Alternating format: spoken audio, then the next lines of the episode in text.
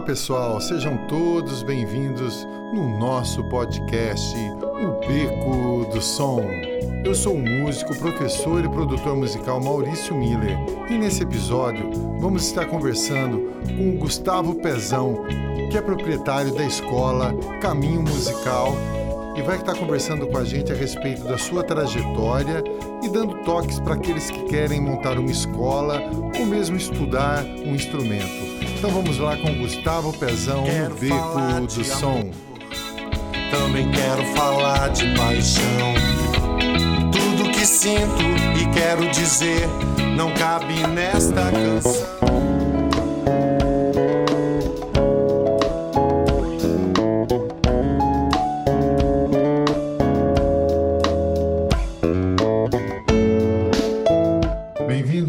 Pessoal, mais uma vez aqui no Beco do Som. Estou recebendo o grande músico, o professor Gustavo Pezão.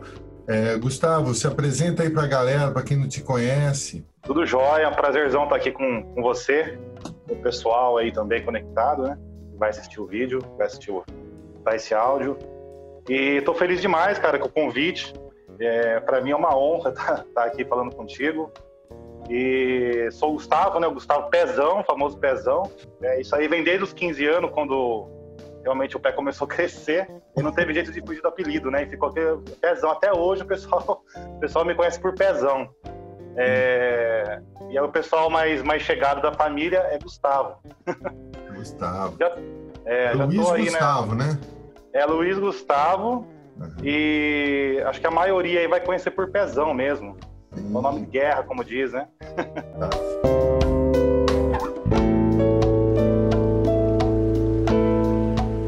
Ô, ô, Gustavo, conta um pouquinho da sua trajetória musical, como é que começou esse amor pela música, como é que foi esse esquema aí? Boa, boa. Vamos nessa então. É, começou por volta dos 14 anos. É, eu tive acesso à música através da, do professor Cido, né? Pro Aparecido, que é o Sidão, Sidão que toca lá na, na matriz da Sagrado Hum. Coração. E foi amor à primeira vista, Mauricião. Eu, eu comecei a fazer a aula, aquilo foi para mim uma coisa mágica, assim. Eu eu fiquei maravilhado, cara. É um negócio que eu já fazia, né? Já era moleque, já tinha 14 anos. Jogava bola, brincava como todo moleque ali. Mas a aula de música para mim foi um negócio que marcante, assim. Então, eu- o Sidão me ensinou a fazer o ré, o ré maior lá com sétima, aqueles acordes iniciantes, né? E a gente estava numa época que não tinha internet, né? Então a gente tinha que, que realmente ali o, o- o confiar totalmente no professor. né? Não é igual hoje que a gente tem internet, né? Deu essa evoluída. É, e era muito bacana, cara. Eu, eu foi amor à primeira vista. E aí fiz com ele um tempo de aula, não foi muito tempo, porque eu lembro que o Sidão ele vinha na residência, né? Ele vinha até em casa na época. E aí aconteceu é, o esquema que o Sidão não pôde mais dar aula para mim, daí eu fiquei sem fazer as aulas. E eu sentia falta, porque é uma coisa que começou a marcar positivamente a minha vida, né? Uhum. Ah, é, é interessante falar que na época o Sidão chegou e colocou o violão no meu, no, no meu colo e falou: "Ó, é assim que segura tal. E ele não perguntou pra mim, né? Falou assim, cara, você é canhoto, você é destro. E eu simplesmente acreditei que aquilo era o certo. e depois eu fui descobrir que, teoricamente, pro canhoto se inverte as cordas, né? E se inverte o lado do instrumento. E aí eu aprendi como um destro, cara. Olha que loucura. Que loucura, cara. E você é canhoto. Eu sou canhoto, cara. E escrevo. Tô falando que a gente vive umas situações muito loucas na vida e a Sim. gente se adapta a elas, né? E foi o que Sim. aconteceu. Eu me adaptei àquela situação, acreditei que aquilo era o certo e até hoje eu toco como um destro, não toco como um canhoto, mesmo escrevendo com a mão esquerda, cara. Que interessante isso, rapaz. É. Loucura, né?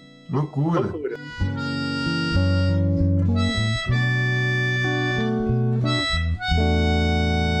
Foi seguindo essa trajetória, aí eu comecei a fazer, na época, a, a Fabinha, né? Fabinha Ramalha também ensinava. Aí peguei umas aulas com a Fabinha, era barato, cara. A Fabinha pegava uma, uma molecada, colocava no carro dela, levava para baixo e para cima para fazer aula. Aí ia nas casas, levava na casa de um, levava na casa de outro. E foi um barato, cara. Eu fiz um tempo também, peguei bastante coisa com ela na época, né? Bastante informação. E aí foi bacana demais, porque após, após esse- essas aulas aí, é, eu procurei o CEART, cara. Eu lembro que fui no CEART ali quando tinha o departamento na. Era na Avenida, se eu não me engano, era um outro endereço, né? É, era lá no, no fundo da biblioteca, né? Era isso mesmo, cara, era isso mesmo. É. Cheguei lá, cara, molecão, olhei aquela, aquela lousa, olhei aqueles instrumentos, falei, cara, esse lugar aqui é onde eu quero ficar, cara. Quando a gente é moleque, a gente se encanta com as coisas muito fácil, né? E, e aquilo para mim era, era como se fosse um shopping ali, aquela vitrine de shopping, que você vai andar no shopping. Era aí você Disney, olha, né? Era uma Disney, cara. Eu falei, cara, isso é bom demais, cara. Eu quero ficar aqui, eu quero fazer aula com esses caras aqui, né? Uhum. E aí já tinha o Mauricião lá, né, cara? O Mauricião já uhum. tava lá forte. E eu lembro, cara, que eu cheguei assim e não conhecia o Mauricião ainda, né? Não conhecia você. Falei, Mauricião, eu tô a fim de pegar umas aulas, e como que funciona? E não sei, você aí você explicou, ó, você tem que fazer um cadastro. Aí eu falei, como que eu faço? Eu quero começar. Aí você falou assim, olha, cara, tem aqui uma, uma galera já fazendo aula, né? E para violão não tem vaga, cara, mas tem vaga aqui para fazer o baixo. eu lembro que você, você, deu um toque assim. Uhum. E eu falei, cara, é isso que eu quero mesmo. E eu não, não tava me importando muito com o instrumento, eu queria estar no meio da galera, né? Queria uhum. praticar. E eu lembro que foi um barato, cara. Eu lembro que a gente tinha uma turma ali que tinha um guitarrista, tinha um baterista, e eu tava no baixo. É, começamos a fazer as aulas e fui me interessando cada vez mais. Não sabia nem pegar no baixo, cara. Não sabia pegar, não sabia sabia nada, cara. E aí eu lembro que tinha um baixo ali da, da, da, do departamento que ficava à disposição. Aí que você me deu o primeiro toque, cara. Eu lembro que você chegou e falou, ó, oh, cara, aqui é, aqui é o Ré, aqui é o Dó, aqui é o Sol. que legal! cara, foi um incentivo, cara, porque eu, não, eu nem tinha um instrumento na época, né? Como eu estava começando ainda, a cabeça estava se formando em relação à música, em relação ao que eu ia seguir. Eu ainda não tinha um instrumento. Então ali era uma oportunidade de ter o contato, né? Então por isso que eu falo que é bacana demais o trabalho do CEART, cara, do, que você realiza aí. Ah, é legal. É incentiva. Eu, é, eu tô mais agora na parte do, da, da gravação, mas naquela época, rapaz, passavam muitos alunos ali, era muita gente, o fluxo era muito grande, cara, e foi uma experiência muito legal. Muita gente boa ali, né, pessoal que seguiu. Sim. e, é, para mim a lembrança é positiva, cara. Eu lembro ah, assim, tenho, nossa, tenho até saudade da, da, do tempo, assim, porque é uma coisa nostálgica, assim, você fala, cara, passou muito rápido, né? Dos 14, eu tô com. Uhum. Hoje eu fiz com 40, cara. Pô, então. Era um contrabaixo vermelhão, não era? Um vermelhão? Era, era um vermelhão, exatamente. Sólido. Era bonito ele, chamava atenção, né? Um instrumento bonito. E aí eu lembro, Maurício, nossa, você pegou e falou, ah, é assim que segura, toca assim e tal, deu os primeiros toques. E eu lembro que no final daquele ano, é, nós gravamos, gravamos, nós fazemos, fizemos uma apresentação, cara, na Câmara ah, Municipal. Legal. É. E aí a recordação que eu tenho da, dessa época é isso, de chegar ali, ficar meio louco com aqueles instrumentos, uhum. é, começar a fazer as aulas com, com o baixo, e que eu não sabia exatamente como que era, e aí ficar encantado com aquilo a ponto de depois ficar pensando e falar, cara, quero continuar, quero é, fazer mais aulas, quero aprender mais. É, porque na época ainda não, não tinha essa cabeça de ser um músico, né, de trabalhar com música, era, era algo como se fosse uma, um complemento, né? As coisas que a gente já uhum. fazia, né? Estudava, é, aí depois eu logo entrei para guardinha, comecei a trabalhar na guardinha, e aí ia, ia, sempre fazendo esse, esse caminho de fazer uma aula ali, né? Para poder evoluir. Entendi. É, aí foi indo, foi indo, e eu lembro que paralelo a isso comecei a trabalhar, comecei a estudar, e a, foi passando um pouco esses anos, né? Mas o amor pela música sempre estava ali presente. Aí chegou uma época que, que depois de, de, um tempo eu falei, cara, tô gostando demais de música, isso tá ficando na minha cabeça.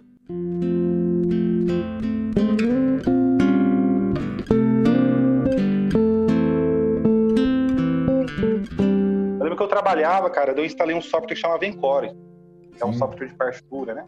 Uhum. Aí eu lembro que nas, nas horas livres eu entrava naquilo, cara, ficava louco com aquilo. Eu falava, cara, isso aqui é demais, cara. Posso fazer música aqui era uma maneira de eu, de eu conseguir criar, né? De eu conseguir entender, porque ali você aprende também, né? Ah, com certeza. E aí aquilo, é, aquilo ficou na minha cabeça. Eu, eu, eu lembro que no tempo livre eu olhava aquela tela, aquilo ia ficando na minha, na minha mente. E aí, paralelo a isso, eu comecei a fazer, é, é, é tocar, né? Aprender também com o pessoal lá da, da, da matriz, da, da, da igreja. Sim. E comecei a participar, participar ali da, da, de um evento ou de outro. O pessoal começou a convidar. E aquilo abriu a cabeça, porque ali na. Quando você está tocando assim, esquema de, de igreja, é, é uma coisa mais livre, digamos assim, né? Então, a gente ia nos locais, aí era aquela coisa de improvisar muitas vezes. E o ouvido foi ficando bom, porque aí você é obrigado a tirar as músicas na hora, você é obrigado a achar o tom que o cara tá cantando, você é obrigado a entender o, andamento que vai ser tocado. Foi uma época de crescimento, assim, muito grande, cara. Foi correr muito atrás, legal. Né? Tem que correr atrás, né? Tem que correr atrás. Foi uma escola para mim, assim, rapaz. Foi uma escola muito legal. E eu lembro que chegou uma época que a gente tinha um grupo ali que tocava na região. Aí tocava em Paulínia, tocava em Campinas, tocava em Americana, tocava em Sumaré. Toda essa região a gente andava tocando. Tinha uma demanda muito alta, né? Pra, Legal. É. E aí foi aprendendo cada vez mais. E eu lembro que depois eu, eu optei e falei assim, cara, agora eu preciso melhorar um pouco aqui, né? Preciso me condicionar melhor. Fiz aula com o Ivan, guitarrista Ivan. Sim. O Ivan mora em Paulínia ainda, mas o Ivan um grande guitarrista, Sim, né? Sim, com certeza. É, e aí eu fui, depois que eu, que eu peguei os esquemas com o Ivan, cabeça amadurecendo, né? transformando a mente cada vez melhor. Aí eu fui fazer aula no Conservatório Carlos Gomes, cara. Eu fui fazer aula com o Zé Roberto Sim. e aos professores da antiga lá, Zé Roberto. Uhum. E o Zé, cara, foi um cara que me ajudou muito no sentido de disciplina também, né? O Zé falava assim, ó, oh, você tem que ler. Eu não lia nada, né? É, uhum. Era curioso, assim. Então o Zé Roberto foi a primeira pessoa que deu aquele start, assim, na leitura, de falar, ó, oh, vamos ler, vamos trabalhar esse tipo de situação. E eu fui encarando. Daí eu fiz aula livre com o Zé Roberto, fiz acho que um ano de aula livre com o Zé.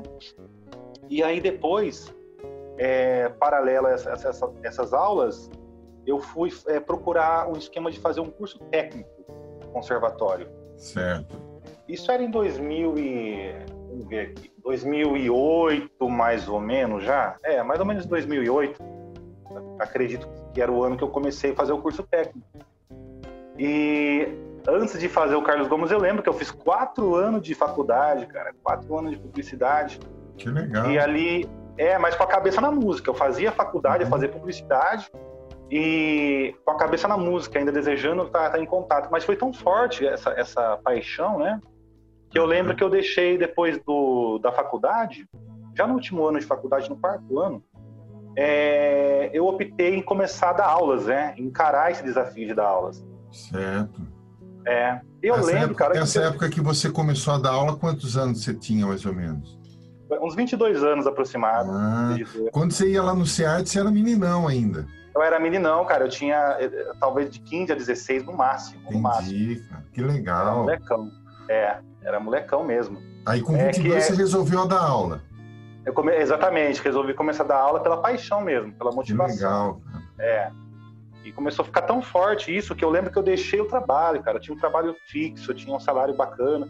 Eu falei, ah, quer saber? Dá pra, dá pra tentar aqui.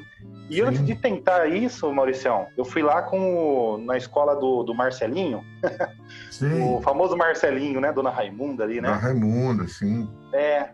Eu já conheci o Marcelinho ali, né? Meio que de, de vista ali, de tocar nos eventos, ele tocava em casamento na época e tal. Não, vou falar com o Marcelinho, Marcelinho é um cara bacana, trocar uma ideia com ele. Aí eu lembro que eu cheguei no Marcelinho e falei, Marcelinho, é o seguinte, cara, é, eu tô afim de dar umas aulas, de começar a dar umas aulas. Aí eu lembro que eu fiz a pergunta para ele, eu falei assim, Marcelinho, é, é possível viver de música, cara? Como que é viver de música? É porque eu tinha que ter essa. essa eu já, olha como que a cabeça é, né? Eu já estava pensando Sim. em viver de música. Sim. Eu já, eu já, queria começar bem, não queria começar mais ou menos. Eu já queria começar é, tendo a certeza que, que, que ia dar certo. Ele falou assim: ó, não é um mar de rosas, cara. Hum. Não é um mar de rosas. Lembro perfeitamente mas você consegue viver, você consegue viver bem. É só você trabalhar sério. Né? Ele falava assim: trabalha sério, é, mente aberta, aprender, você vai chegar lá. Aí eu fiquei com aquilo na cabeça, fiquei com aquilo na cabeça. E foi um incentivo também. Né?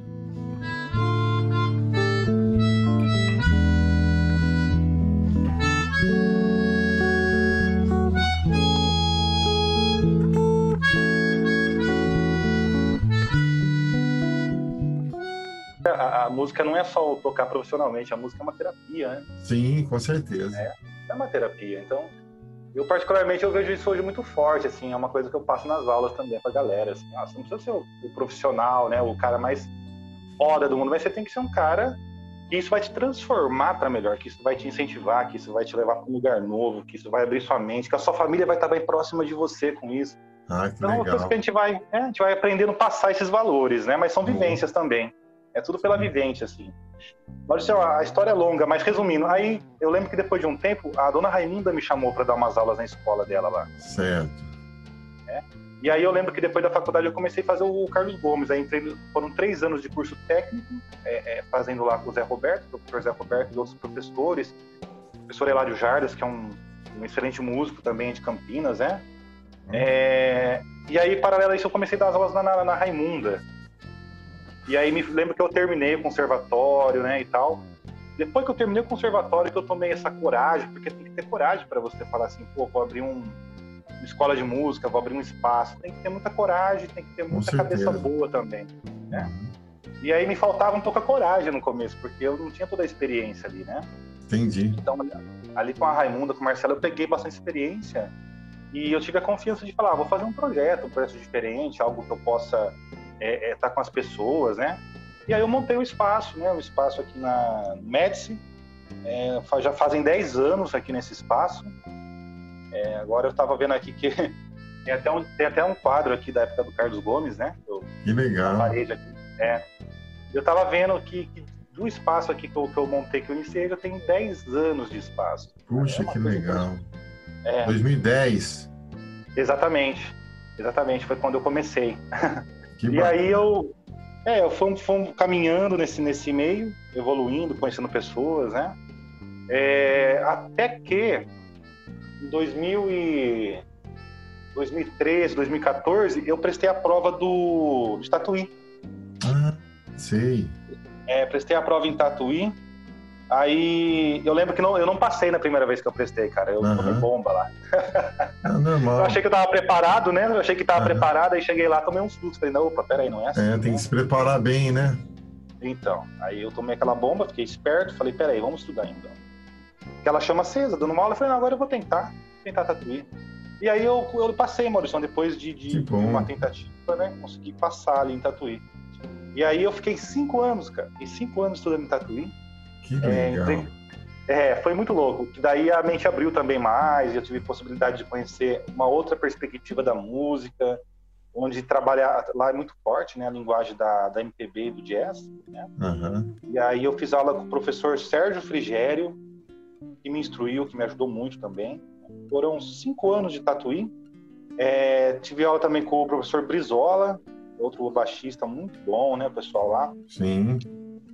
É, e tem outros professores importantes, a professora Érica, é, é, tantos outros ali que me ajudaram né, nesses anos, porque a gente vai revezando também os professores e as matérias. É, e agora, é, é, nessa época de pandemia, né? Eu, eu, a gente não estou ali no, tranquilo agora, mas eu, eu peguei assim bastante informação, tanto no Carlos Gomes quanto em Tatuí. Eu procuro passar um pouco isso nas aulas, é o que eu procuro fazer.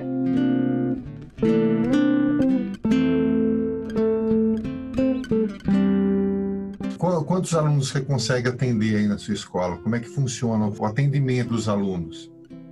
Olha, é assim, né? O que eu sempre procuro fazer é atender a pessoa é como se fosse uma consulta médica, falando assim, Sim. acho até engraçado. Mas na consulta médica, na consulta médica, o que acontece? É o paciente e o médico, né? Sim.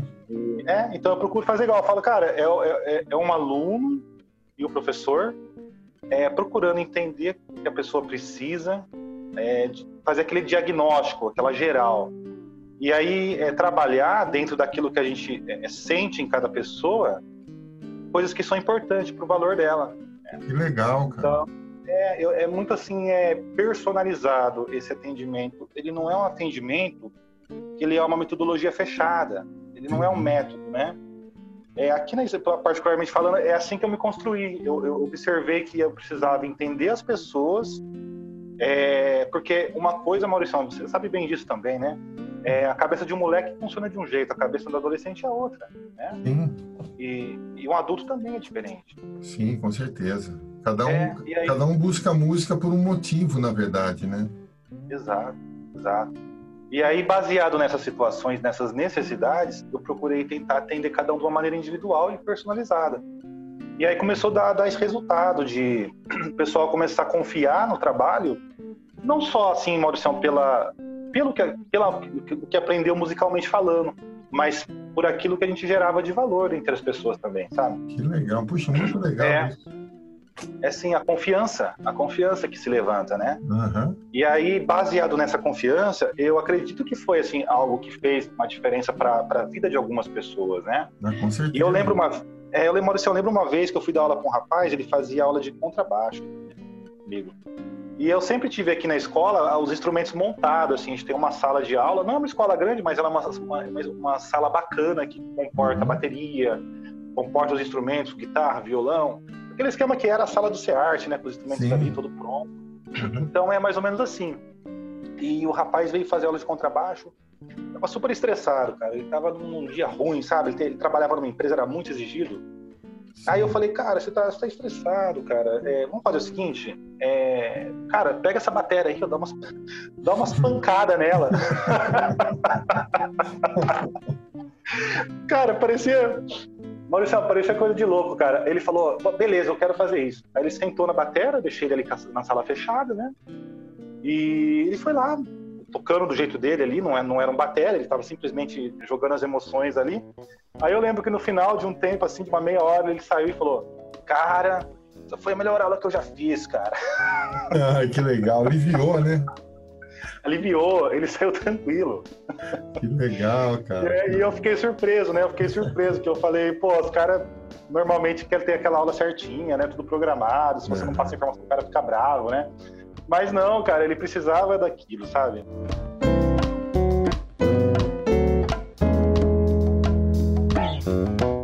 Você tem as aulas individuais e tem grupo ou você junta a galera? Como é que funciona isso daí? Maurição, eu faço assim, ó, eu faço as aulas individuais, né? É, grupo hoje é a minoria, né? Com, com, a pandemia a gente não tem mais agora, mas até ah. antes da pandemia se, se uma família me procurasse, às vezes tem situações de um pai e um filho fazer aula juntos, de dois irmãos, né? Uhum. Então, os grupos que eu, que eu fazia aqui eram grupos de, de é, com número restrito de pessoas, de duas pessoas a três no máximo. Sim. E aí, com a pandemia, a gente deu uma segurada, mas até então é algo que dá certo, né? Trabalhar com duas, trabalhar com três, passando a informação para as pessoas. É, mesmo e... antes da pandemia, você trabalhava com dois ou três só mesmo? Trabalhava, exatamente. Trabalhava. Individual. É. Individual, exatamente. E 90% hoje dos alunos é, são individuais, ah. né? E os outros 10% são grupos. Aí com a pandemia a gente deu uma segurada. Entendi. É, a tendência é voltar, né? Assim que tiver Sim. uma solução para isso, né? A gente vai. Exatamente, vai voltando. E o bacana é isso, né? É, é ver que, que depois de um, de um tempo de trabalho, o resultado aparecendo, as pessoas começando a desenvolver, o que, que eu faço então? Eu pego e insiro eles para tocar em conjunto. Faço uma prática. Prática em é. grupo. Exatamente. Depois de um pouco de experiência, a gente já não coloca de grupo é, é, no primeiro momento, a gente segura um pouco, deixando com que eles amadureçam né, a linguagem, tenham um pouco mais de condições de estar ali tocando é, é, em grupo, e aí faz sempre uma apresentação anual ou duas, que seja, né? Eu cheguei uhum. a usar o espaço da Câmara Municipal algumas vezes, é, fiz, é, exatamente, muito bacana, o pessoal também muito bacana lá, sempre pronto para atender. E aí a gente usava aquele espaço da câmara, aí pegava um som, alugava um som, colocava, é, fazia uma noite especial ali com os alunos, né? Que bacana. É, e também a gente chegou a fazer algumas vezes assim em lugares fechados, salões é, é, de um condomínio, por exemplo, né? A gente chegou a fazer. E super legal, eu cheguei a levar food truck, eu cheguei... Foi uma coisa muito louca, assim, que o pessoal ficou super à vontade. E aí eu, eu, foi uma coisa bacana que a gente fez uma apresentação informal, no qual as pessoas sentavam numa mesa, conversavam, comiam um lanche, tomavam um guaraná, ou se o cara quisesse tomar uma, até uma cerveja ali, a gente tinha ali, né, como atender. É, e aí a, a, a criança to, tocava música, se quisesse tocar, a gente não obrigava ninguém a tocar. Foi uma coisa super diferente que deu certo. É um formato que a gente vai é, já retomar assim que possível também, fazer novamente. Que bacana, cara. É, qual que é o nome da sua escola? Maurício, aqui chama Caminho Musical. Caminho Musical. E é. agora, agora com a pandemia, você deu uma segurada, está atendendo online, não mais presencial por enquanto. Maurício, estou fazendo assim, estamos atendendo online, uhum. a maioria dos alunos online hoje, né? E uma minoria que de vez em quando não tem condições de acessar a internet, né? Porque tem um pessoal mais velho que faz aula também, né? Sim. O pessoal mais velho não tem muita. É, às vezes não tem muita assim, experiência mesmo, contato com a tecnologia, né? Uhum.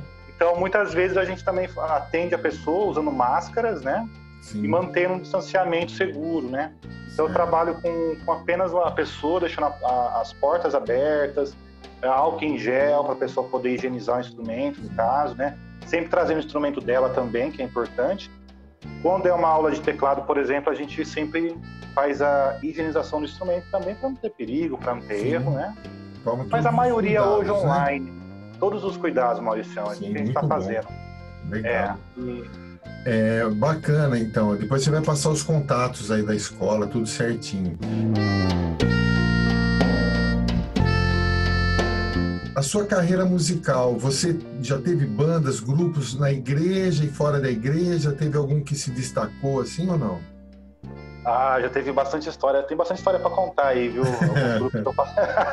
Tem situações engraçadas até, viu? Conta uma é, pra gente. Conta uma pra gente. É. Então, cara, tem, ah, tem histórias malucas aí, viu, Maurício? Uma vez eu lembro que eu tava no João Aranha, cara, ali numa quermesse, tava tendo um som na praça ali, né? É, é, é música ao vivo sempre, né? Porque o pessoal sempre leva música ao vivo nas quermesses. Sim. E a gente tava em cima de um caminhão de som tocando, era pro pessoal era uma, um grupo sertanejo, de música sertaneja, né? O estilo sertanejo. E aí a, eu lembro que deu, deu no meio assim da, da quermesse, cara, aglomeração, o pessoal ali comendo, conversando, o pessoal tocando. E aí, no meio do nada, deu um pipoco ali, como se fosse um tiro, cara. Aquele ah, barulho. Pô! Cara, eu lembro que a gente não sabia se era ou não era, né? Uhum. Mas eu lembro que no meio dessa loucura aí todo mundo saiu correndo. Caramba, cara, loucura, hein? Loucura, cara. O pessoal saiu correndo. E aí não sobrou um, cara. Tanto o pessoal que estava ali na praça se dispersou porque ficou com medo, né? Não sabia o que que era. E o pessoal que estava tocando em cima do caminhão, cara, eu também estava ali em cima, né? Fazendo baixo. Eu lembro que o batera era o maior cara que tinha, o Luizão. Puta cara forte, grandão. aí a gente perguntou assim, ah, cadê o Luizão, cara? A hora que a gente olhou, ele estava debaixo do caminhão escondido, cara. Ele conseguiu pular do desespero que deu nele.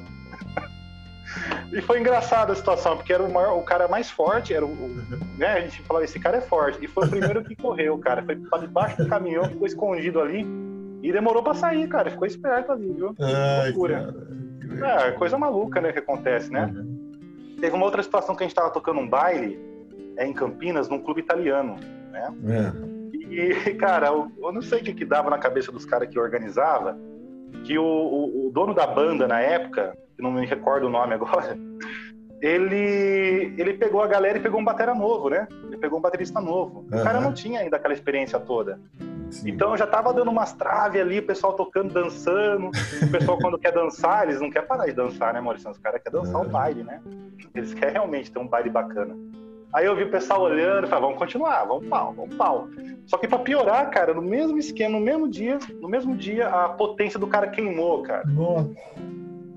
Mauricião queimou a potência do cara no meio do baile. Eu lembro que, que cara, deu aqui assim, tecnicamente falando, aquela bruxada, né? Foi isso que aconteceu. Caraca. É, foi uma loucura. Aí eu lembro que a galera olhava assim, os senhores, né, o pessoal mais de idade olhava assim, e começaram a vaiar, cara. Começaram, uh, aquela vaia, cara. Aí eu falei, meu Deus do céu, o que, que eu tô fazendo aqui, cara? O que, que eu tô fazendo? loucura, cara. Foi loucura, cara. Foi uma vaia mesmo, porque o pessoal queria dançar e acabou, a potência queimou, né? Não sei Entendi. que cargas d'água aconteceu que queimou a potência do, do rapaz lá, e aí deu aquela condenada no baile, porque até arrumar isso teve que parar, é, dar aquela esfriada no baile, né? Entendi.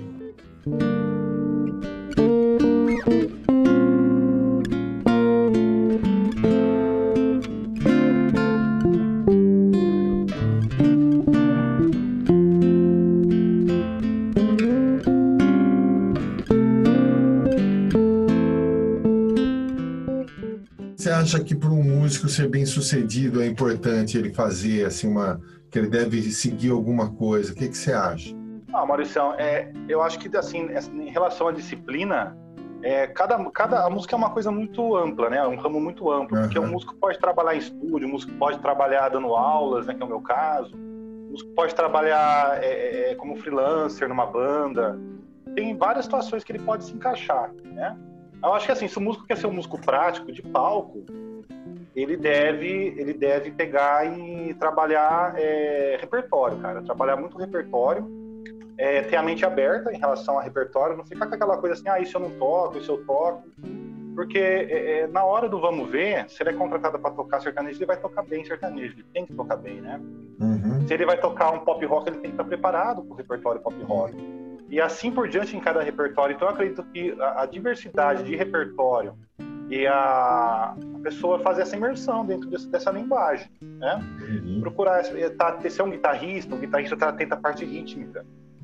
Uhum. Então a parte rítmica para qualquer instrumento, guitarra, violão, baixo, teclado, batera, ela é de suma importância, pra, falando assim, acredito que a parte rítmica você tem que estar muito atento, né? Sim, e é ali que você vai dominar, né, as, a, o tempo, o contratempo, entender as pausas, onde tocar, onde não tocar, né? É, eu, como gosto muito de contrabaixo, né, e normalmente eu faço muito freelancer, assim, tocando contrabaixo, eu me, sempre me atentei a esses detalhes, né? Olha, aqui eu toco nesse espaço, olha, aqui eu toco. É, aqui eu deixo o tecladista aparecer, aqui eu toco com menos intensidade. Então, eu, eu, não sei a... se na, na, sua época, você estudou bastante, você sabe também que é assim, a gente precisa primeiro passar um bono, um pozole com leitura rítmica para depois pegar o instrumento. Antigamente era assim, entendeu? É, trabalhava já direto. realmente para isso que você está falando. Uhum, é verdade. Pessoal, eu lembro até eu cheguei a usar a Pozole, né? Aprender pelo Pozole também. Até hoje, né? Muitas pessoas aprendem. Sim. É, e é importante, não vou falar que não é a parte rítmica é muito importante. muito importante. Mas eu acredito que hoje a, a, nossa nosso imediatismo, né? Nós vivemos num mundo muito imediatista, né? Verdade. A gente quer é, a humanidade ela quer ela quer rapidez, né? Nós não temos mais muito tempo para namorar, digamos assim. A humanidade já quer chegar e já casar. É uma coisa muito é, mudou, os tempos mudaram, né? Então aqui é, é, eu procuro sempre pegar e já falar, ó, vamos lá, instrumento tal. E paralelo à, didática de, de, ensinar uma música e tal, eu já vou me ensinando a parte teórica também. Então eu vou é inserindo que é meio que inserindo ela paralela à parte, à parte prática. Então a teoria ela vai complementando sempre uhum. nesse sentido, né? E aí, Mauricião, é, como tem YouTube, né, os canais hoje bacanas que a gente pode usar, eu acabo uma, algumas vezes deixando algumas aulas lá para o pessoal acessar, aulas gravadas. Uhum. É, é, aí eu dou um link para a pessoa entrar, Maurício, a pessoa entra e vai conseguir ver alguma coisa mais específica quando ela quiser aprofundar a parte teórica. Ah, legal, muito legal. É, isso Hoje em dia a gente né? tem essas possibilidades, né, cara? É, muito interessante. Ah, agora, em relação à banda, assim, né? Eu toquei bastante banda, cara. Uma banda bacana que eu, que eu gostei muito de ter participado foi a Zero Bala, pessoal de Montemor. Zero Bala. A Zero Bala, que eu cheguei a gravar um CD com os meninos na época, que chama Legal. Sou Que Sou, com todas as músicas autorais do compositor Lenilson Santana. Bacana, hein? E é um projeto muito bonito, um CD maravilhoso, assim. É, eu falo porque as músicas são boas mesmo. Uhum. Tinha uma pitada de MPB, uma pitada de pop, e tinha algumas coisas um pouco mais sofisticadas ali do arranjo. E letras muito leves, letras bacanas, assim, que realmente agradava, assim, quem escutava. Tinha até um pessoal que era fã, né, o fã clube dos meninos na época ali. E aí foi uma banda, é, foi uma banda muito interessante, assim, que a gente chegou a fazer uma gravação na Copa do Mundo, num programa do do, do, um jogador de futebol que tinha um programa, acho que era na século XXI, que a gente chegou aí. Que legal. E aí fez, é, fez ao vivo, na época da Copa do Mundo, num, uhum. dos jogos ali, tocamos músicas da, da seleção brasileira, tocamos músicas próprias. Foi algumas uhum. experiências assim que eu lembro de ter passado, né, com esse pessoal. Uhum. Muito interessante. É. Ana, e, e, as suas influências, assim, os seus estilos preferidos, assim, sei que a gente tem que ser eclético, tem que é, beber de todas as fontes, mas na, na a sua pessoal, assim, suas influências e os, os estilos preferidos? Boa pergunta, hein? Tá difícil responder, porque é tanta uhum. coisa, né? Uhum. é um caldeirão de ideias. Na verdade, eu gosto muito de groove. É, essa coisa do groove veio lá do contrabaixo, né? Sim. Veio do contrabaixo. E aí, por gostar muito de groove, eu acabei tendo algumas referências assim de músicos que usam essa técnica, né? Uhum. Então, eu, assim, eu tenho uma influência de, de música de, de black music, é, do funk americano, né? Aquela coisa mais swingada. Uhum. E a música instrumental também é muito forte assim, na, minha, na minha formação. É, gosto muito de Marcos Miller, é, nessa praia do contrabaixo, que é um cara que explora muito melodia no contrabaixo, né? Usa muito slap. É uma coisa que todo mundo gosta, né? Todo baixista gosta. Sim. É, mas gosto também de, outra, de outros baixistas, como o Nico Assunção, que é uma referência aqui no Brasil, né? É, tinha uma linguagem muito apurada, era um cara maravilhoso. Ele roubava a cena, não adiantava, o Nico ia tocar e guitarrista saiu correndo, porque não dava, cara. Ele tinha muito argumento. É. Era, era, covardia, né? Tocar com o Nico. Uhum. O Nico era um cara maravilhoso, assim, nessa, na linguagem musical dele. É uma referência também. É... Tem outras referências também. Gosto muito de Steve Wonder. Uhum. É um cara que, para mim, é. Ele sintetiza um pouco disso que eu gosto, que é o, o groove, a boa música, boas letras e a, essa coisa do black music é, é, com outros elementos ali misturados que fazem um caldeirão de ideias ali que realmente é maravilhoso. Então Steve Wonder para mim é uma boa referência assim falando de um nome, né? É, uhum. Agora assim numa outra praia um pouco mais mais brasileira, gosto muito da MPB no geral. É, Vinícius de Moraes é um grande compositor, gosto muito dele, do trabalho dele. É, uh, Ivan Lins também acho maravilhoso, maravilhoso. as composições de Ivan Lins. Uhum. É, e tantos outros aí que influenciam, né? Uhum. Mas o, esses nomes aí de Steve Wonder é forte, Marcos Miller, aqui no Brasil, a, como eu falei, isso de Moraes, Van Lins, né? É, e tantos outros aí mais comerciais, como o Djavan, que é um cara muito fera também. Uhum. É, dá para falar muitos nomes bons aqui. Tá bom. Então agora você vai, é, como é de praxe aqui do podcast, uma música é, para a gente deixar aqui para o pessoal pesquisar, para quem não conhece, uma música que você indica aí? É, se for é, nessa influência que eu estou falando de Steve Wonder, uhum. é, dá para falar Which is Love, né, que é uma música muito bonita e gosto muito dela.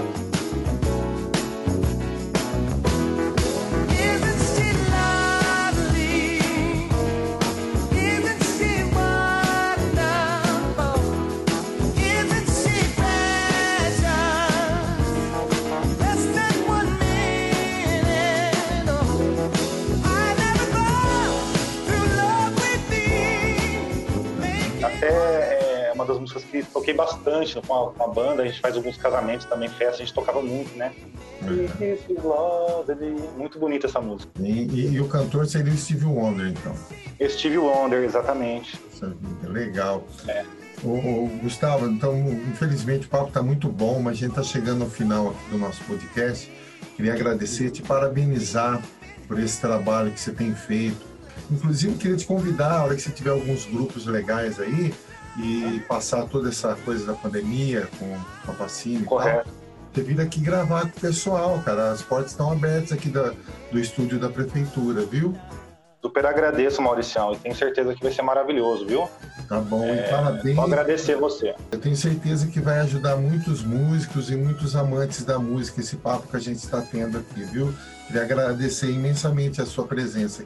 Agradeço também o convite é, foi maravilhoso falar contigo aí. Espero que a gente tenha mais oportunidades no futuro aí de falar, de conversar.